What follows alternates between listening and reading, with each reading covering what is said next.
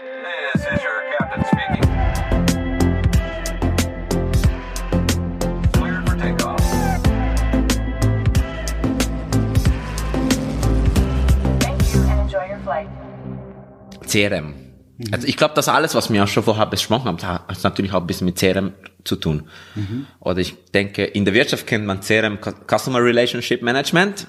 Ja, was, hey, was, was wollt ihr da in der, ja, vielleicht Customer Relationship oder Passagiere und so. Ist ein anderes Thema, aber in der Fliegerei heißt ja CRM, äh, Crew Resource Management. Genau. Kannst du so ein bisschen erklären, was es, also grob einfach nur gesagt, was das ist, was, was die Ausführ also beziehungsweise Methoden sind oder so, oder was be bedeutet? Also man hat von, vor rund 30 Jahren mal die Situation gehabt, dass perfekt funktionierende Flugzeuge abgestürzt sind oder in Unfälle verwickelt waren. Teneriffa zum Beispiel, wo zwei Flugzeuge ineinander gekracht sind und so weiter. Da war ein äh, ganz böser Unfall. Und dann realisierte man, dass es nicht reicht, Piloten technisch, fliegerisch perfekt auszubilden. So super Piloten hast, super Kapitäne, die aber unfähig sind, in einer Crew zusammenzuarbeiten.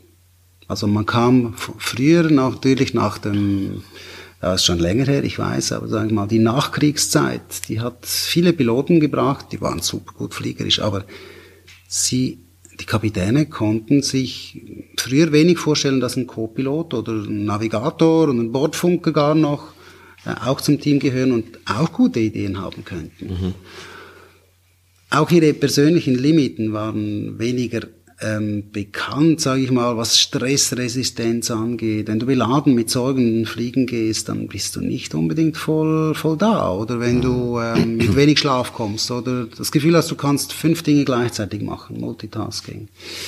Ähm, das sind alles eigentlich Faktoren für die Zusammenarbeit in Teams, die wir in den Crew Resource Management Kursen oder auch Team Resource Management Kursen schulen.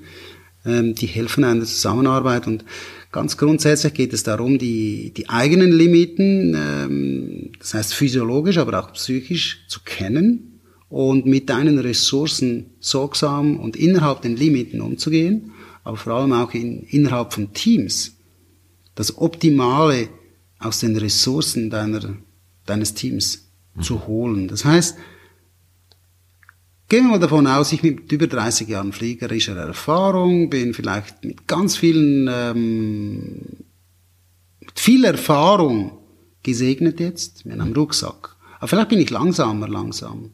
Im Alter als ein junger, dynamischer Co-Pilot. Frisch ab der Schule, bestens technisch ausgebildet, gerade frisch aus dem Simulator. Wenn ich seine Expertise in einem Fall nutzen kann, das ist genial. Also ich muss ihn zu Wort kommen lassen. Ich muss ihm die Möglichkeit geben, hey, bitte sag mir, was du weißt. Vielleicht kannst du, weißt du mehr als ich.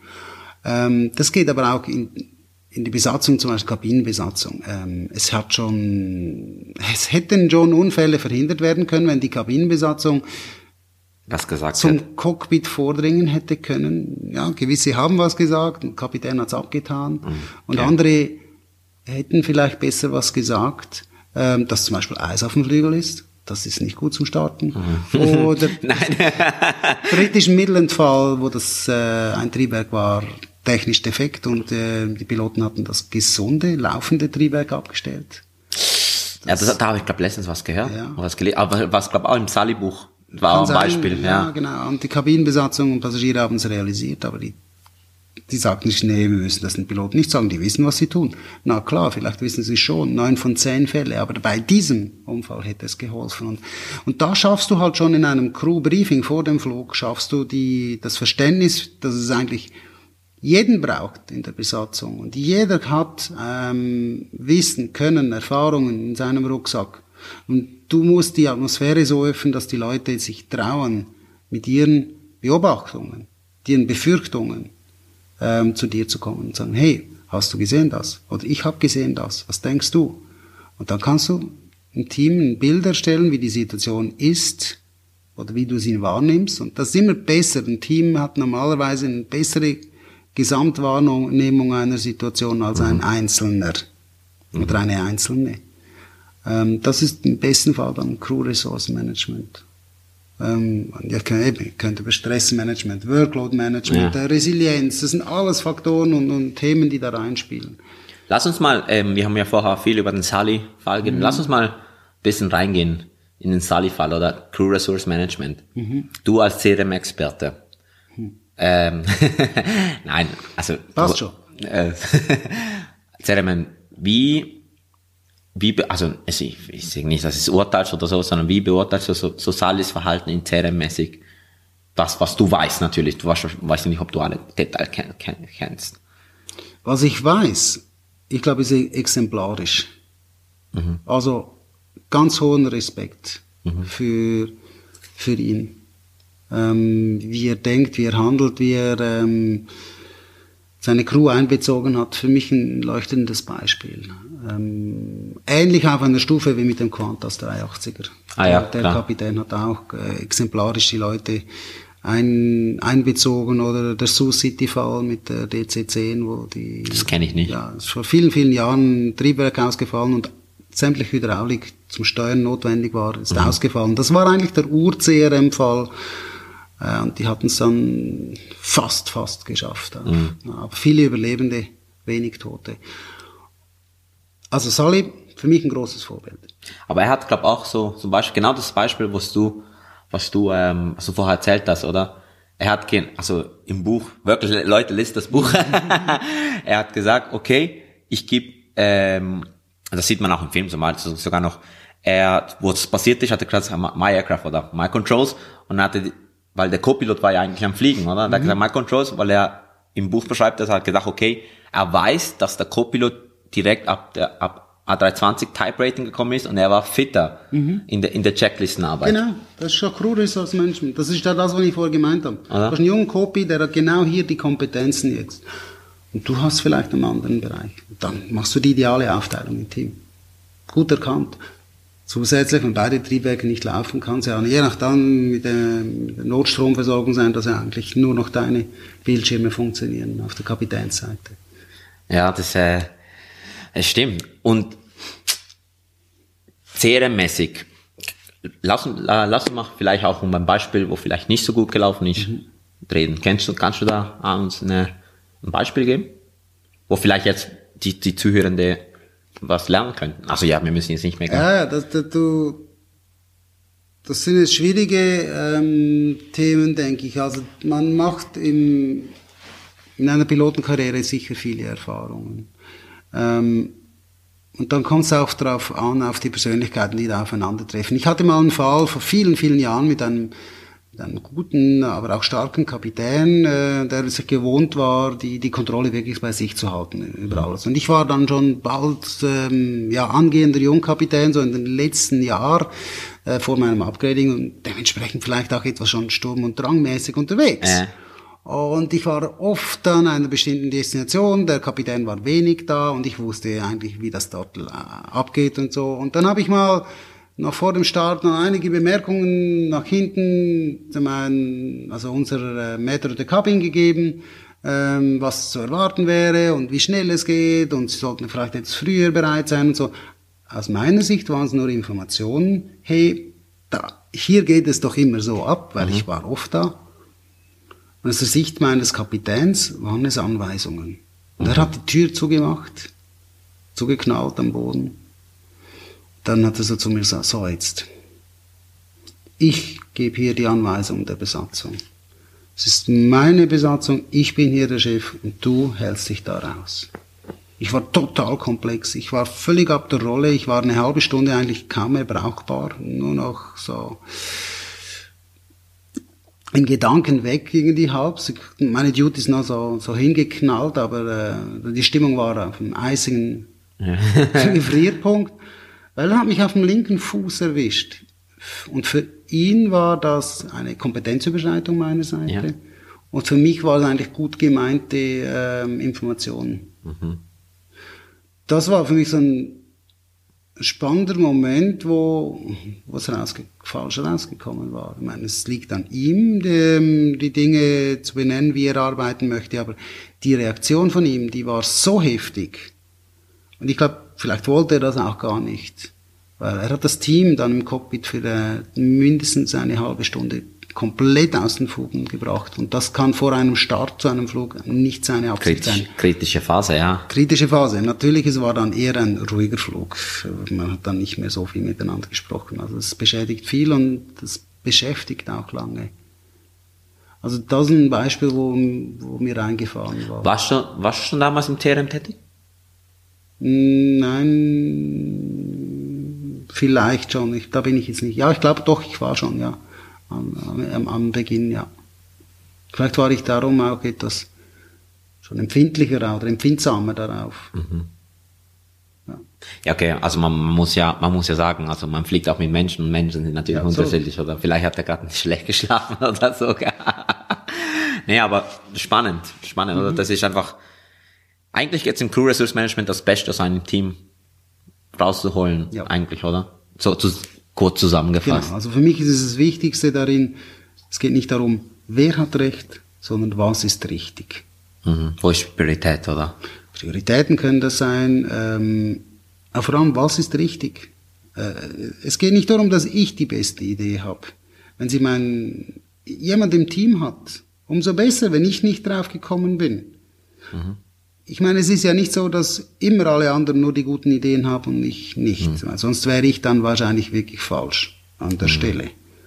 Aber wenn andere auch gute Ideen haben, dann ist es doch zu wertschätzen. Weil das macht meine Arbeit viel einfacher, wenn sich mein, meine Teammitglieder trauen, ihre Ideen, ihre Vorschläge einzubringen, mich auf Gefahren oder vielleicht mögliche Fehler hinzuweisen, die ich im Begriff bin zu Ja. machen.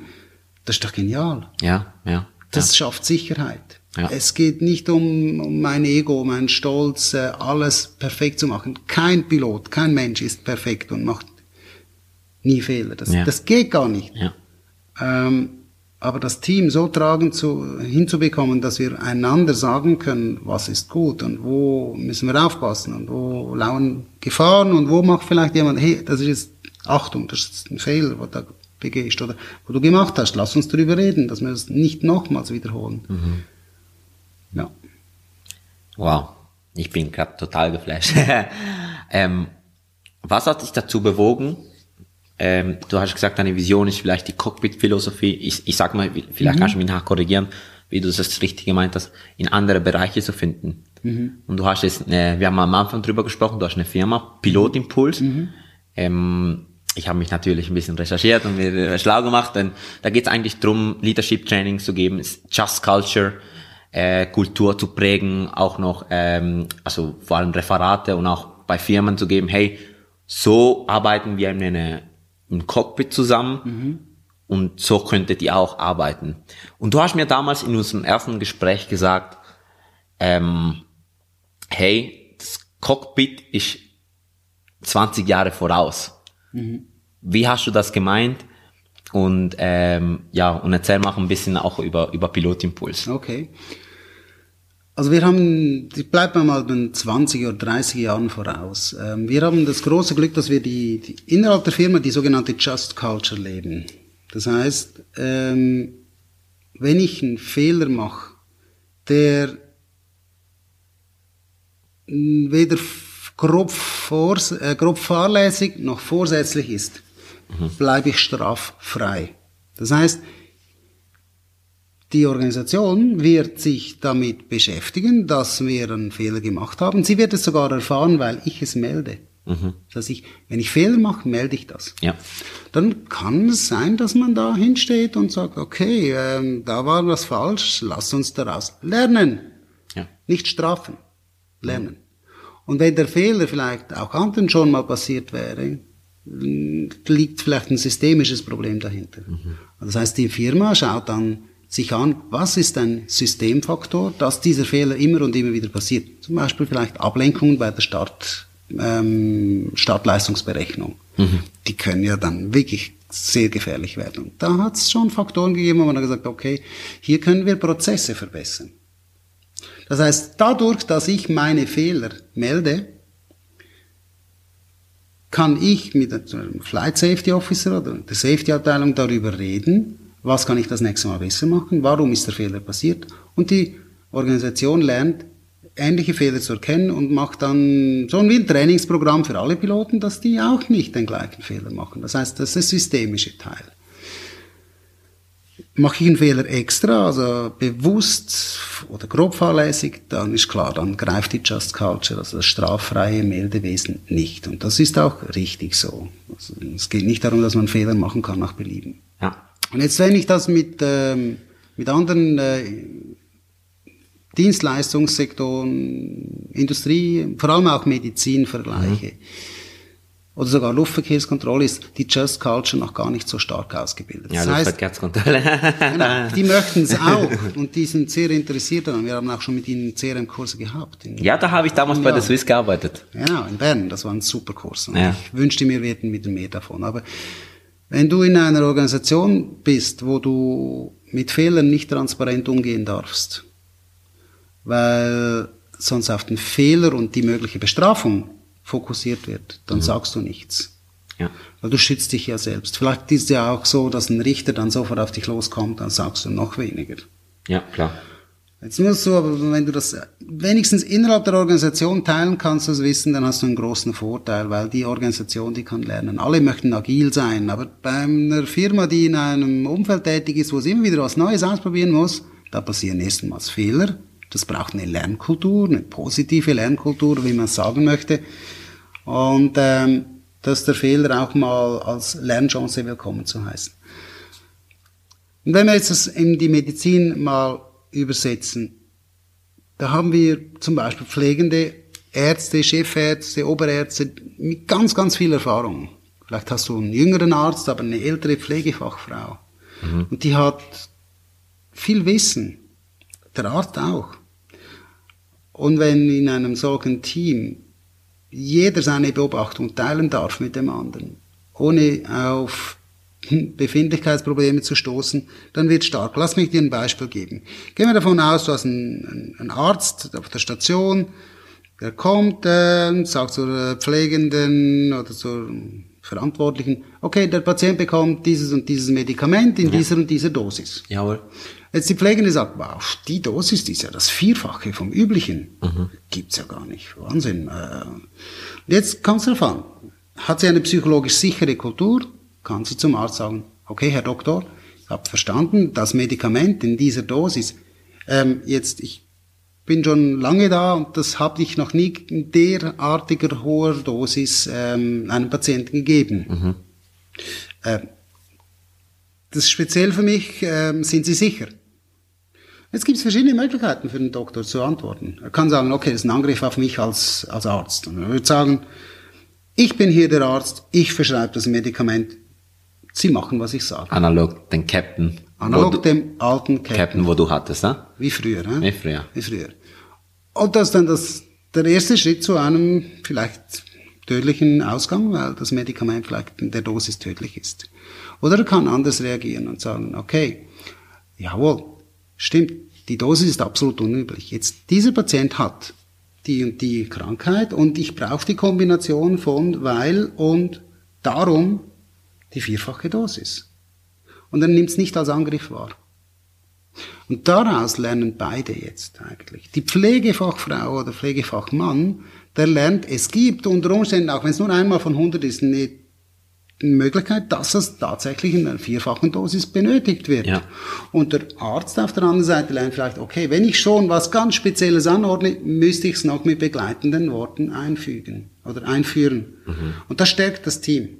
Jetzt stell dir mal vor, du bist in einem Operationssaal, da gibt es die schönen Beispiele mit Wattetupfer und anderen Dingen, die da im Bauchraum bei der Operation vergessen gehen. Ja. Dass ein Assistenzarzt oder ein Anästhesist oder eine Pflegefachfrau vielleicht da ist, eine Helferin, die sieht das. Jetzt kommt es darauf an, was ist für eine psychologische Sicherheit oder eben nicht in dem Operationssaal vorhanden. Darf jemand, der nicht Arzt ist, was dazu sagen? Äh, Herr Doktor, den Tupfer da, den Wattebausch sollten wir noch vielleicht vor dem Zunähen rausnehmen? Da hat es leider schon Beispiele gegeben, wo das nicht gemacht wurde. Und ja, ich denke, da können wir einen, Be einen Beitrag leisten. Die Erfahrungen, die wir aus der Aviatik haben, die funktionieren, die praktisch anwendbar sind, können andere ähm, Teams ähm, profitieren davon. Und da möchte ich mit Pilotimpuls hin. Da möchte ich wirklich was unterstützen ähm, und aufzeigen, dass es eigentlich für, für Chefs nur Vorteile hat, wenn sie auf ihr Team, wenn sie es so weit in der Kultur bringen, dass sie ihr Team einladen für das sogenannte Speak-up, Jawohl. sich einzubringen, mit ihren Gedanken, Sorgen, Nöten. Vielleicht ist es mal zu viel. Vielleicht sagen wir so, zehnmal wird zu viel gesprochen. Zehnmal war nichts los, aber beim elften Mal rettet es vielleicht das Leben. Und für den Chef wird's, also für mich wird es so einfacher, ähm, ein Team zu führen, wenn ich weiß, meine Leute denken mit. Klar. David, ja, David. Marquette hat ein ganz tolles Buch, äh, Reißt das Ruder rum. Und er spricht vom Leader-Leader ähm, Führungsprinzip. Das, das Buch steht auf, sogar auf meiner Read, äh, Ja, Read Book äh, Liste. Das ist wirklich sehr, sehr spannend. Ich kann es dir empfehlen. Ja. Und genau da geht's. Ähm, ähm, bring deine Leute im Team so weit, dass du, dass sie sich mitteilen wollen. Und du wirst merken, sie sind viel motivierter. Sie möchten sich auch ein, Leute möchten sich einbringen. Sie möchten was schaffen. Sie, sie sind ja auch Fachleute in ihrem Bereich und sie möchten sich einbringen, ohne Angst. Das stärkt die Teamleistung am Ende des Tages enorm. Aber das ist nicht jede Kultur schon da. Ähm, in gewissen Industriebetrieben läuft es noch ganz anders ab. Da, wenn die Idee nicht vom Chef kommt, dann ist sie nichts wert. Respektiv, du kannst die Idee als Mitarbeiter haben, aber dann musst du sie dem Chef geben, dass er das natürlich nach außen äh, verkauft, weil sonst die Karriere von ihm vielleicht weniger gut gefördert wird. Ich meine, ja, such dir irgendeinen Betrieb, eine Branche da draußen aus. Vielleicht denken wir beide an die gleiche Branche, wo, wo da noch ganz große Probleme im Argen liegen. Ja. Und ähm, wo, da geht es aber meist auch nicht um Leben, nur um sehr viel Geld. Und ähm, dann ist die Verantwortung am Ende des Tages nur dafür. Machst du einen großen Scheiß, ist, bist du ein Job los. Ja, ja. Das können wir uns im Cockpit nicht leisten. Und Ärzte, Pflegende, die sind in einem ähnlichen Bereich, die wollen das nicht, dass jemand stirbt. Die wollen ihr Bestes geben. Ähm, und sie brauchen im Prinzip auch den sicheren Rahmen, dass sie sich äußern können. Ich denke mal, auch Chefärzte haben das Bedürfnis, sich untereinander auszutauschen, ähm, von Erfahrungen zu lernen. Ähm, und da braucht es einen Raum dazu, da braucht es Vertrauen. Und jetzt, wenn es nicht, ähm, nicht Ärzte sind, sondern Wirtschaft äh, oder also Industrie oder so, ich nehme mal an, du hast dort auch schon Trainings durchgeführt mit Pilotimpuls. Was sagst du hin? Wir- Aber die Wirtschaft hat oftmals ein Problem, dass das Silo-Denken da ist. Stell dir das vor, an, an Bord zum Beispiel vom Flugzeug gibt's einen Kapitän, gibt einen Co-Piloten, gibt einen Maitre der Kabine als Kabinenchef, dann gibt's die Kabinenbesatzung. Jetzt ich habe eine Idee, was die hinten machen können, was sie für Fähigkeiten haben, bis und mit dem Notfall. Ich habe Trainings mit ihnen zusammen, sogenannte Joint Trainings. Ja. Das heißt, wir arbeiten an der Zusammenarbeit. Sie wissen unsere Aufgaben, wir wissen vieles von ihnen.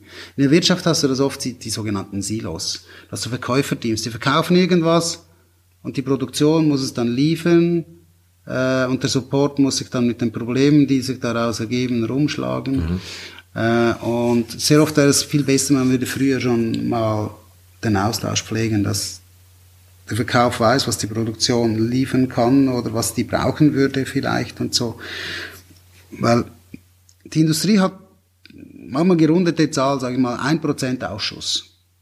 Das kann Sinn machen. Du kannst sagen, okay, weil der, Auf, der Aufwand für äh, auf 99,9% äh, Reliability zu kommen ist so groß, lohnt sich nicht 1% Ausschuss, ist billiger. Ja. Aber vielleicht bist du auch ein Punkt, wo du sagst, nee, das geht noch besser und das schaffen wir und es lohnt sich zu investieren. Und da, dann liegt es meistens an, an Prozessen, an zu unklaren Prozessen. Bei der Fliegerei arbeiten wir mit Checklisten, mit Standardverfahren. Jawohl, ja. Das heißt, wir sind auch austauschbar. Ähm, Du und ich, wir können morgen zusammenfliegen, wenn wir die gleichen Verfahren haben. In der Industrie. Das wäre geil. Ja, ja, ja. Und stell dir mal vor, in der Industrie hast du auch so, sage ich mal, so Standardwordings oder Standardverfahren, wo du ähm, der Verkauf und die Produktion, der Support, nur als kleines Beispiel daraus, die, die machen ein Initial Meeting, vor was losgeht oder vor dem Verkauf losgeht. Und, aber sie, sie haben den Prozess, wo sie sich immer wieder austauschen und du kennst einander nach, äh, mit der Zeit. Du hast ein Vertrauen zueinander. Du, du kennst, was der andere, die andere Abteilung benötigt, damit sie ihre Arbeit gut machen kann. Und die andere Abteilung weiß, was du benötigst. Genau. Und du nimmst aufeinander Rücksicht. Und am Ende vom Tag macht das die, die Prozesse robuster. stärker und die Produkte besser.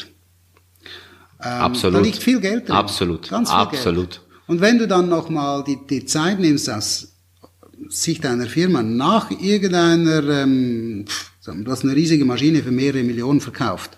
Du nimmst dir jetzt Zeit, den Prozessen nochmals in einer Zwei-Stunden-Sitzung durchzuschauen, was war super gut und wo hatten wir aber auch ein Problem, dann lernst du daraus für das nächste Mal. Dann siehst du auch, ah, die Abteilung hätte noch die Information gebraucht für diejenige. Das, das, es klingt so einfach. Es ist nicht schwierig, aber du brauchst, du brauchst den sicheren Rahmen, dass es dann in der Sitzung nicht darum geht zu blamen. Wegen dir war das und immer du, Aha, ja. sondern es geht darum zu lernen. Zu sagen, okay, das kann ich das nächste Mal anders machen. Dann hilft's dir.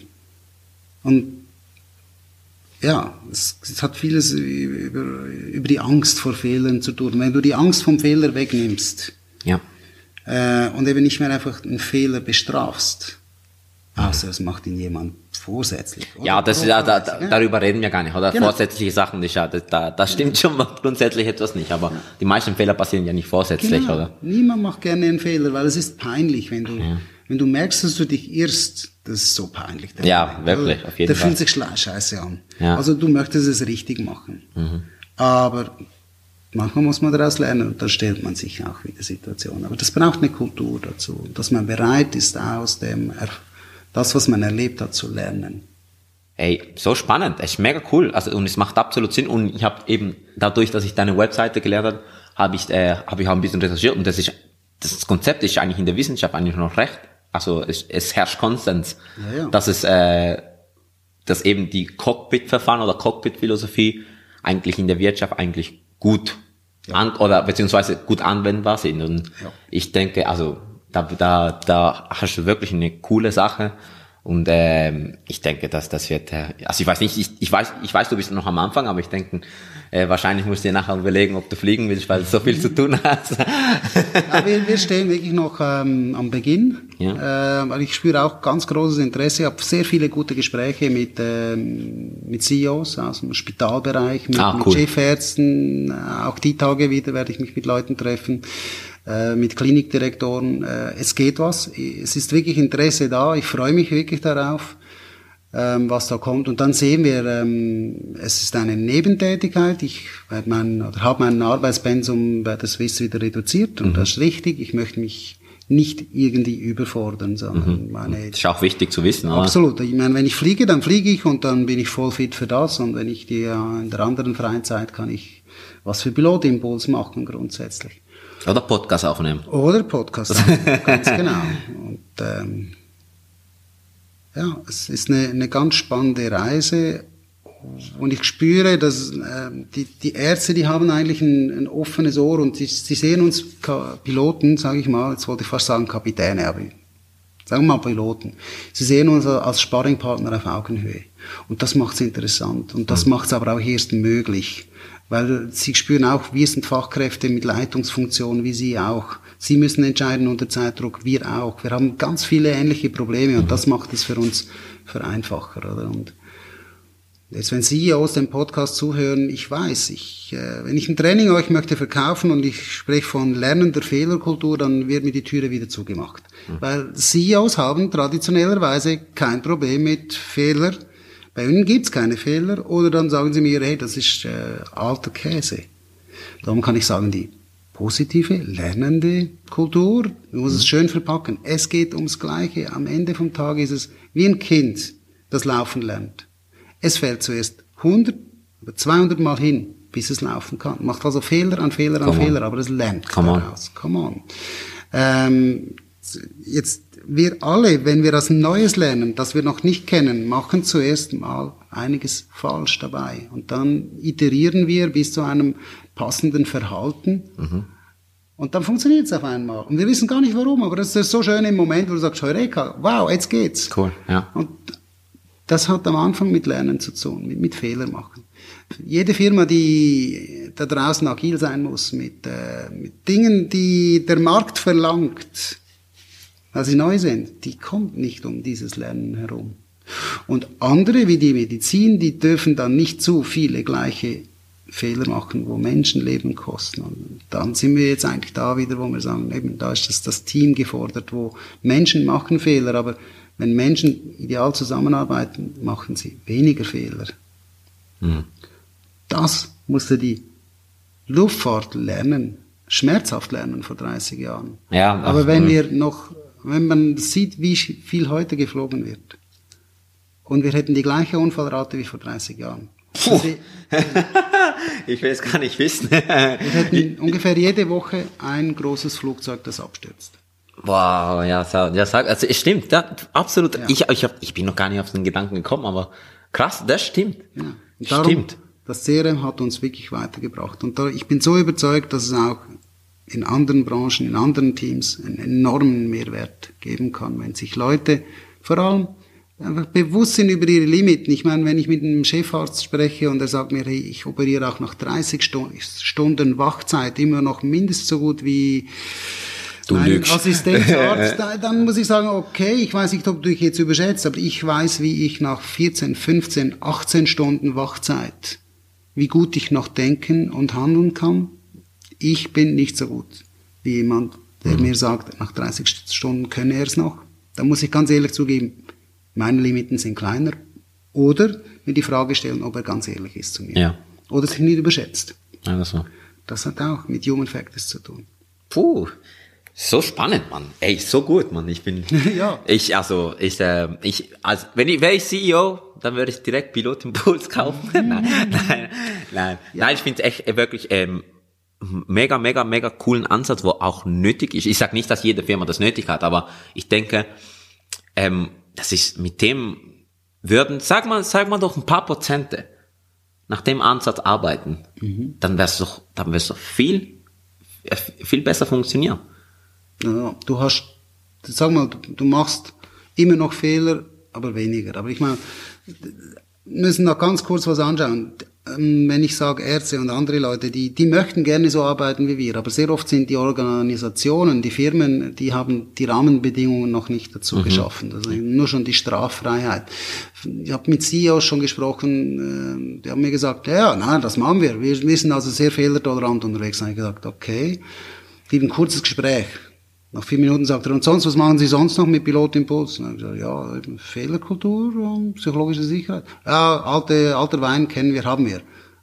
Dann habe ich mir gedacht, okay, ähm, spannend. Dann sage ich, wissen Sie was, ich glaube, Sie sind ungefähr wie die meisten oder 50 Prozent der Organisation da draußen machen den ersten Teil richtig. Das heißt, Sie strafen die Leute nicht mehr für Fehler. Aber den zweiten Teil, den lassen Sie noch aus. Sagt er so, was? Wie? Hat gesagt, Sie gehen nicht systemisch ran und schauen, was Ihre Organisation tun kann, damit die Fehler nicht mehr sich wiederholen, Sie damit Geld sparen und so weiter. Und dann hatten wir noch weitere 40 Minuten gesprochen, weil genau das war das Problem in seinem Fall. So gut. Ähm, die systemische Organisationsverantwortung für die Kultur, das ist Chefsache. Das jetzt sind Ja. wir wieder beim Chefsache, aber das ist wirklich, das macht der Chef, die Kultur, was, wie, wann, wo gesagt werden darf, wie wir zusammenarbeiten, das ist Chefsache. Und das ist eminent wichtig. Wow. Im Cockpit wie in einer Firma. Und da machst du den Unterschied, sage ich mal. Ob dein Team dann glücklich ist, ob es sich einbringen will. Weil wenn jemand merkt, ey, ich habe jetzt zweimal was gesagt und zweimal auf die Schnauze bekommen, dann sagt er nichts mehr. Er sagt auch nichts mehr, wenn er sieht, dass es schief geht. Ja, ja, ja, ja, voll. Und das darf nicht passieren. Es kostet jedes Mal eine Firma, es kostet ganz viel Geld, wenn sich Leute nicht melden, wenn sie aufgegeben haben, innerlich gekündigt haben.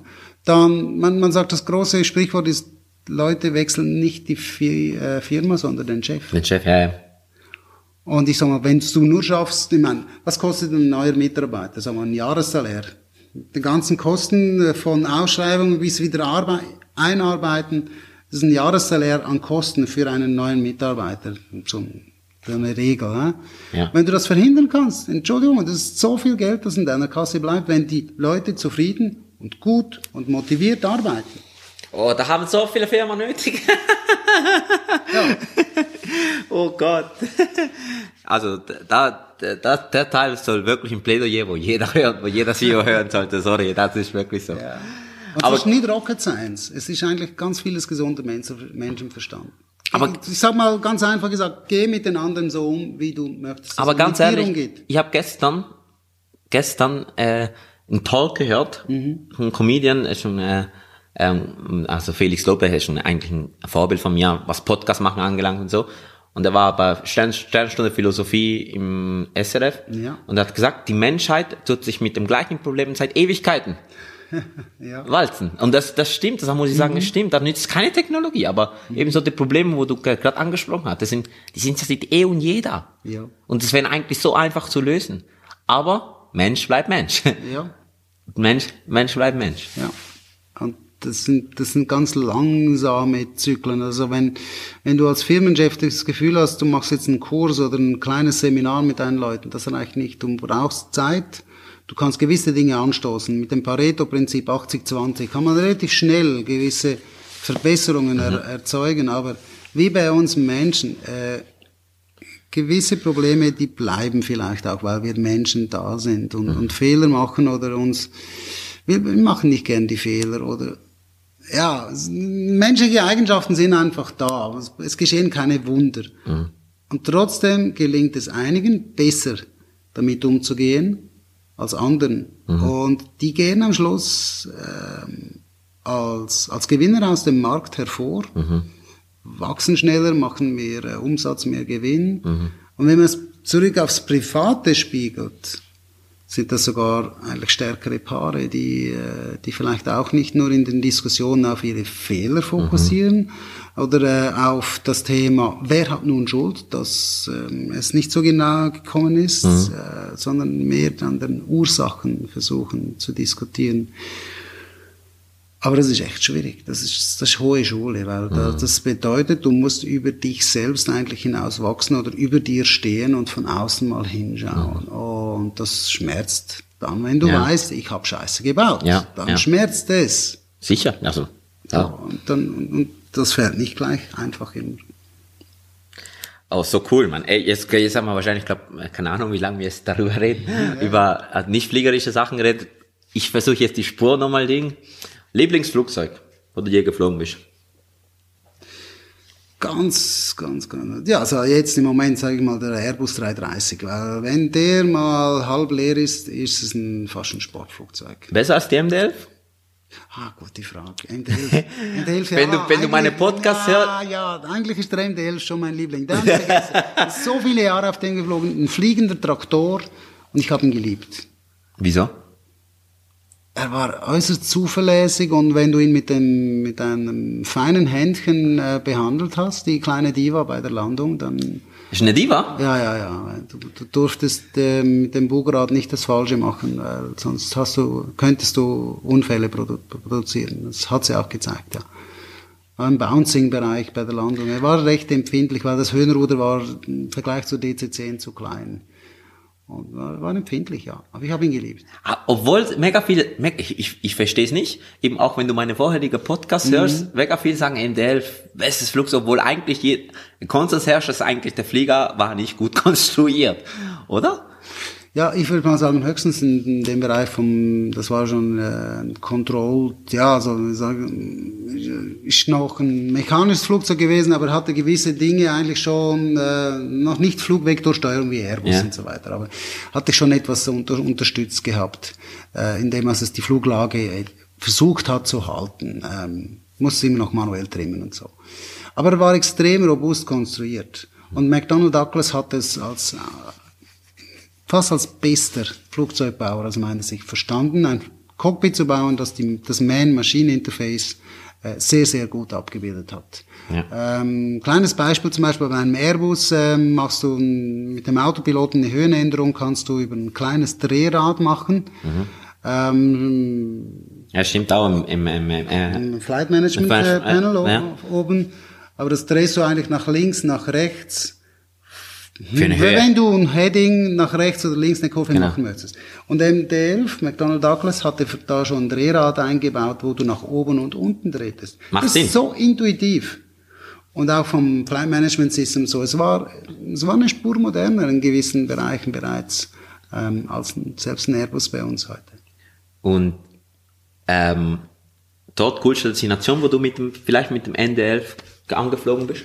Ha, das war der alte Hongkong. Kai. Oh, hab ich noch Katar Ja, ja, geflogen? hab ich noch oh Leute, ich glaube, wir hocken noch drei Stunden.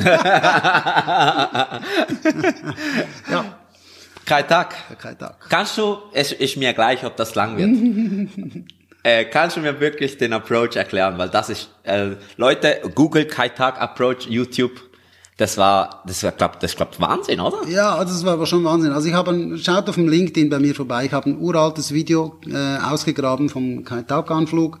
Ich habe es nicht produziert. Wer, wer mir sagen kann, ich glaube, er war von der Station Hongkong äh, damals, er hat das Video gemacht. Und du bist äh, geflogen? Ich wäre froh, er würde mir mal sagen, wer das ist. Also die Credits gehen an ihn. Aber ich habe es ins LinkedIn reingestellt.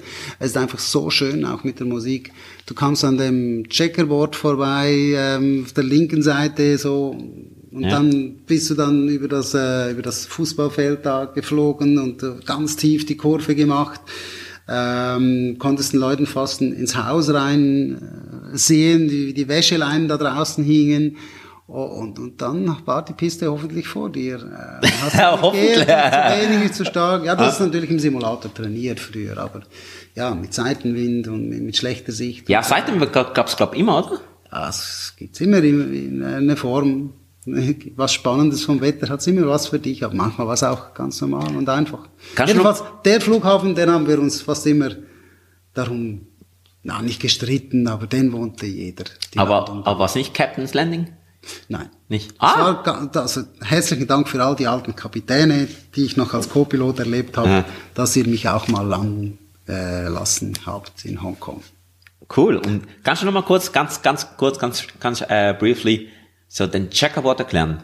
Was war das? Also wie ein Schachbrett eigentlich. Äh, auf der linken Seite, du, du wusstest in einer gewissen Höhe, in einem gewissen Winkel, musst du daran vorbeifliegen, dann, dann stimmt die Höhe und das ist so der, der Moment, wo du dann äh, die, die, die Kurve zur Piste einleitest, das war so ein visuelles Zeichen dazu. Das, äh, weil das war ein visueller Anflug, ohne, ohne viel Instrumentenhilfe. Äh, Wow. Cool. Also es gibt noch was Ähnliches heute äh, in Newark. Machen wir auch so eine enge Kurve. Äh, Stadium Visual Approach heißt das Ding. Und äh, ja, meistens auch, wenn das erst dann in der Nacht und dann meistens mit sehr viel Wind und äh, das ist anspruchsvoll, ja. Aber das, das, das war, das ist doch geil, oder? Absolut. das ist genau das, wo du denkst, ah, also eigentlich freust du dich darauf, wenn du mal so viel Wind hast, dass du mal einen speziellen Anflug oder auch in New York, in JFK machen darfst, ähm, auf die Piste 13 mal. Ja. Also, äh, total, der Canarsie Approach heißt der. Ja. Total spannende Anflüge. Auf der anderen Seite bist du eigentlich, kommst du eher müde an und denkst dir manchmal, na, muss das noch sein? Ja, voll, voll. Weil vom, vom Risiko her ist es schon besser, du kannst einen klassischen Straight-In-Approach Trading Approach ILS, ja. ja, ist klar. Aber eben, genau, das Pilotenherz ist ja nicht nur rational. Ja, das ist so. ja. Hey, und jetzt, ähm, irgendwann mal, also kommen müssen wir auch hier zum Schluss. Ups. Gut. Das war, ich weiß gar nicht, warum das Handy überhaupt an. Ähm, ich habe eigentlich vorher ausgemacht. Egal. Ähm, ich habe ich, ich will jetzt, äh, habe jetzt neue Rubrik gestartet, Ask the Pilot, und ich habe meine Instagram-Followerschaft, ähm, ja, es sind nicht viele, abgefragt, äh, was sie unbedingt wissen wollen. Und ähm, genau. Eine äh, Followerin hat gefragt, lieber Kurz- oder Langstrecke? Langstrecke. Wieso? Kannst du mal kurz erklären, warum? Also am liebsten beides. Eine Woche Kurzstrecke fliegen pro Monat für das Training wäre mega äh, cool und spannend, weil du bleibst dann so richtig gut im Training. Ähm, die Langstrecke hat einen Vorteil, es ist, es ist schon etwas äh, ruhiger, du hast auch das Erleben, du hast mehr Zeit mal, auch wenn es nur ein Tag noch irgendwo ist, aber du hast mal Zeit noch was zu sehen. Oder in einer fremden Stadt zu sein. Ähm, und nicht nur ganz kurz zu schlafen und am nächsten Morgen wieder, äh, wie im Europasektor üblich, sofort wieder zurückzufliegen. Also es nimmt dir etwas Druck, etwas Geschwindigkeit raus. Nachteil davon ist, ähm, du, du hast viele Nachtflüge und die, die sind sehr, sehr anstrengend und ich spüre es auch, je älter du wirst, sie werden anstrengend. Okay. Du gehst nicht mehr so gut damit um wie die Jungen. Die machen lockerer. Und jetzt eine zweite Frage, auch zum Abschluss. Äh, wie gehen Piloten mit Stress, also vielleicht um das ganze Thema vielleicht noch schön abschließen. Wie gehen Piloten mit Stresssituationen um, die während des Fluges entstehen? Gehen wir davon aus, es entstehen Stresssituationen, dann äh, haben wir, ähm, je nachdem, was es ist, Drills. Das heißt, wir können einem Triebwerkausfall beim Start rufen wir sofort eine vorgefertigte Handlungssequenz ab als Drill, ähm, wo mal die wichtigsten Dinge gemacht werden, damit es sicher rauskommt. Dann ist 80 Prozent erledigt. Für äh, Dinge, die weniger dringend sind, aber eigentlich schon mal durchgedacht worden sind, haben wir Checklisten, Notfall-Checklisten, Verfahren. Das hilft ähm, auch wiederum einen Stress rauszunehmen, weil du hast was Bekanntes. Wird es eher unbekannt und unklar, hilft uns eine Struktur, die heißt Spordeck. Das beginnt mit einer Situationsanalyse, mit Sofortmaßnahmen, mit Optionen, wo du im Team diskutierst, diese dann bewertest. Dann kommt es zum Entscheiden. Am Ende sagt der Kapitän, okay, so machen wir es. Dann führst du es aus und dann kommt das Controlling wieder, das C. Ähm, das heißt, wir gehen einen strukturierten Entscheidungsfindungsprozess im Team miteinander durch, wenn wir Zeit haben. Das nimmt auch etwas Stress raus. Du musst nicht alleine die, immer die beste Idee haben. Ähm, und noch besser ist es, du gerätst weniger in Stress. Das heißt, je besser du vorbereitet bist, Mental Models eigentlich, Mental oder? Models, äh, desto weniger Stressmomente wirst du erleben. So gut. Stressprävention ist einfach beim Fliegen das Beste, was du machen kannst. Hey, das ist doch mal ein schönes Schlusswort, Philipp. Hey, danke vielmals. Ich weiß wirklich nicht, wie lange wir jetzt geredet haben.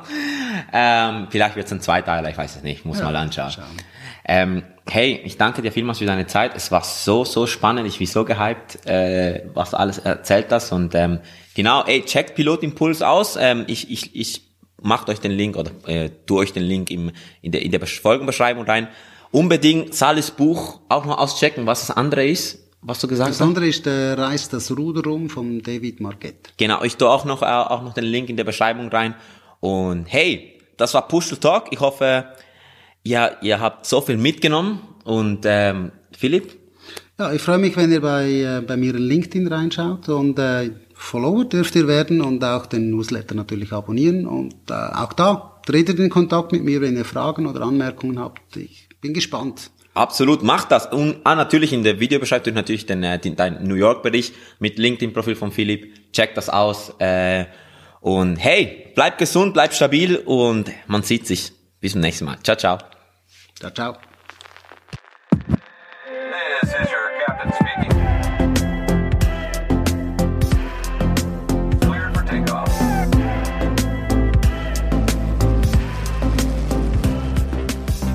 Hey, so eine Hammerfolge wieder. Ich bin jedes Mal so extrem dankbar, so tolle Gäste interviewen zu dürfen. Hey Leute, und ich bin der, wo am meisten draus lernt. Und, und umso mehr freut es mich, wenn ihr auch etwas mitnehmen könnt. Und ich bin mir sicher, dass bei Philipp ihr sehr, sehr, sehr viel mit, mitgenommen habt. Hey Leute, also besucht mal Philipp auf LinkedIn, schreibt ihn mal, liest einen Artikel über den stürmischen Start in Zürich auf dem Flug nach New York. Ähm, checkt mal das Buch von Sally ab, The Highest Duty, und checkt auch noch das Buch Reißt das Ruder rum von David Marquette. Haben wir in der Folge auch drüber geredet. Ich habe euch alles in der Folgenbeschreibung gepackt. Hey Leute, es freut mich jedes Mal, dass ihr da dabei seid und freut euch schon auf das nächste Mal. Bye bye.